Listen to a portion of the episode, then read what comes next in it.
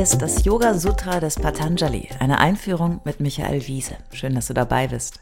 Dieser Podcast ist ein Angebot von Yogaya in Leverkusen. Komm mal gucken, yogaya.de. Teil 79 Das vierte und letzte Kapitel des Sutra trägt den Titel Kaivalya Pada. Das bedeutet so viel wie über die Freiheit und der Name ist Programm. In schlanken 34 Sutras werden wir noch einmal das gesamte Panoptikum der Yoga-Philosophie durchleuchten.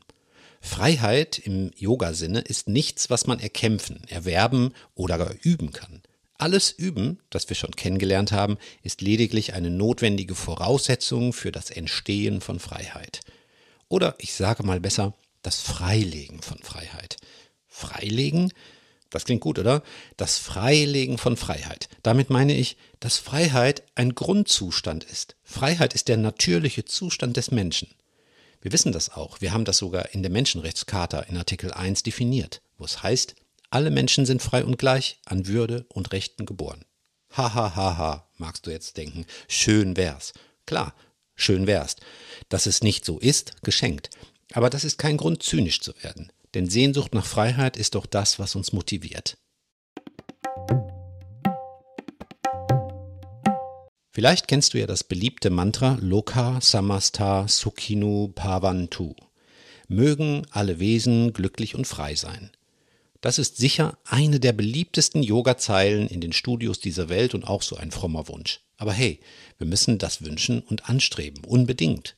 Wir müssen durch gute Gedanken und gute Worte unsere guten Gefühle nähern. Wer soll es denn sonst tun, wenn nicht du, jetzt, hier? Freiheit, Kaivalya, ist, nochmal, der Urzustand, den wir wieder freilegen wollen. Denn die natürliche Freiheit ist eingeschränkt von außen wie von innen, überlagert mit falschem Wissen, mit zu viel Identifizierung, mit Vorstellungen und Erinnerungen, die uns in die Irre leiten und vielen weiteren Hindernissen, über die wir in den vergangenen Folgen ja schon viel gehört haben. Diese Freiheit ist der existenzielle Wesenskern der Menschlichkeit im Menschen, der nur entdeckt und verwirklicht werden kann, wenn der Mensch all das aufgibt, was die reine Wahrnehmung dessen, was ist, behindert. Das sind nicht meine Worte, sondern die des indischen Schriftstellers und Philosophen Purushottam Yashwant Deshpande, dessen Verständnis des Yoga Sutra in dem Buch Die Wurzeln des Yoga festgehalten ist. Dieses Buch möchte ich euch auch für ein vertieftes Studium wirklich ans Herz legen. Wenn ihr es mit meinem Podcast bis hierhin geschafft habt, dann seid ihr jetzt spätestens reif für diese Lektüre. Gut, also bevor wir ab der nächsten Folge unsere Aufmerksamkeit auf die ersten Sutras des vierten Kapitels richten, zoomen wir nochmal etwas raus und schauen mal mehr auf das Gesamtwerk und den Ort, wo wir jetzt stehen.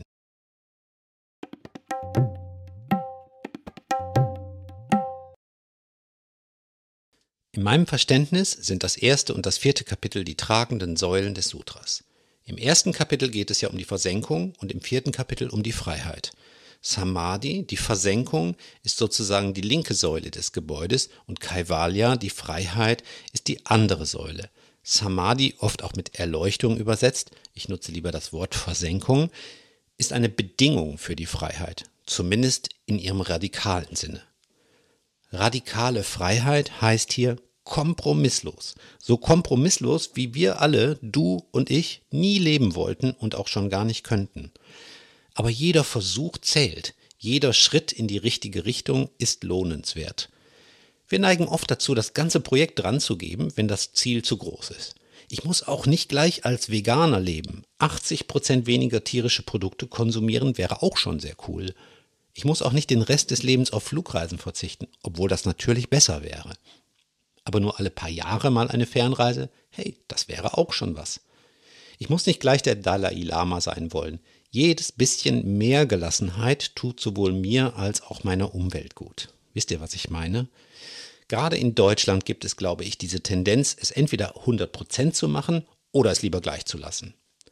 Das ist falsch und so bekommen wir auch weder die großen Krisen dieser Zeit bewältigt, noch unsere individuelle Freiheit realisiert.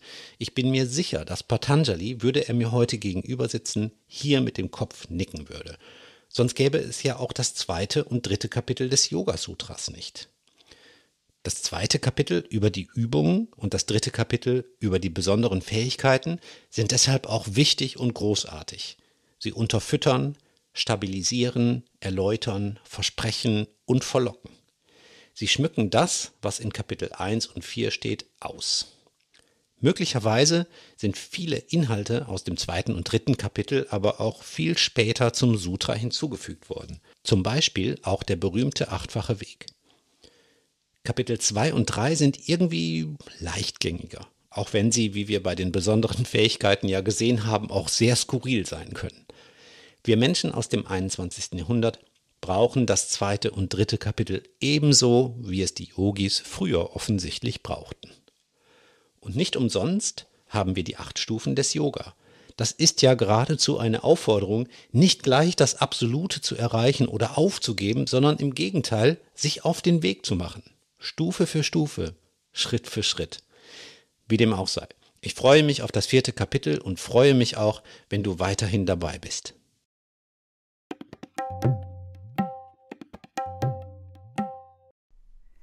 Alle bisherigen Folgen kannst du jederzeit nachhören, auch wenn du jetzt erst eingestiegen bist. Hast du Fragen oder ein Feedback zu der Philosophie-Reihe, dann schreib uns gern oder kommentiere auf unserer Website.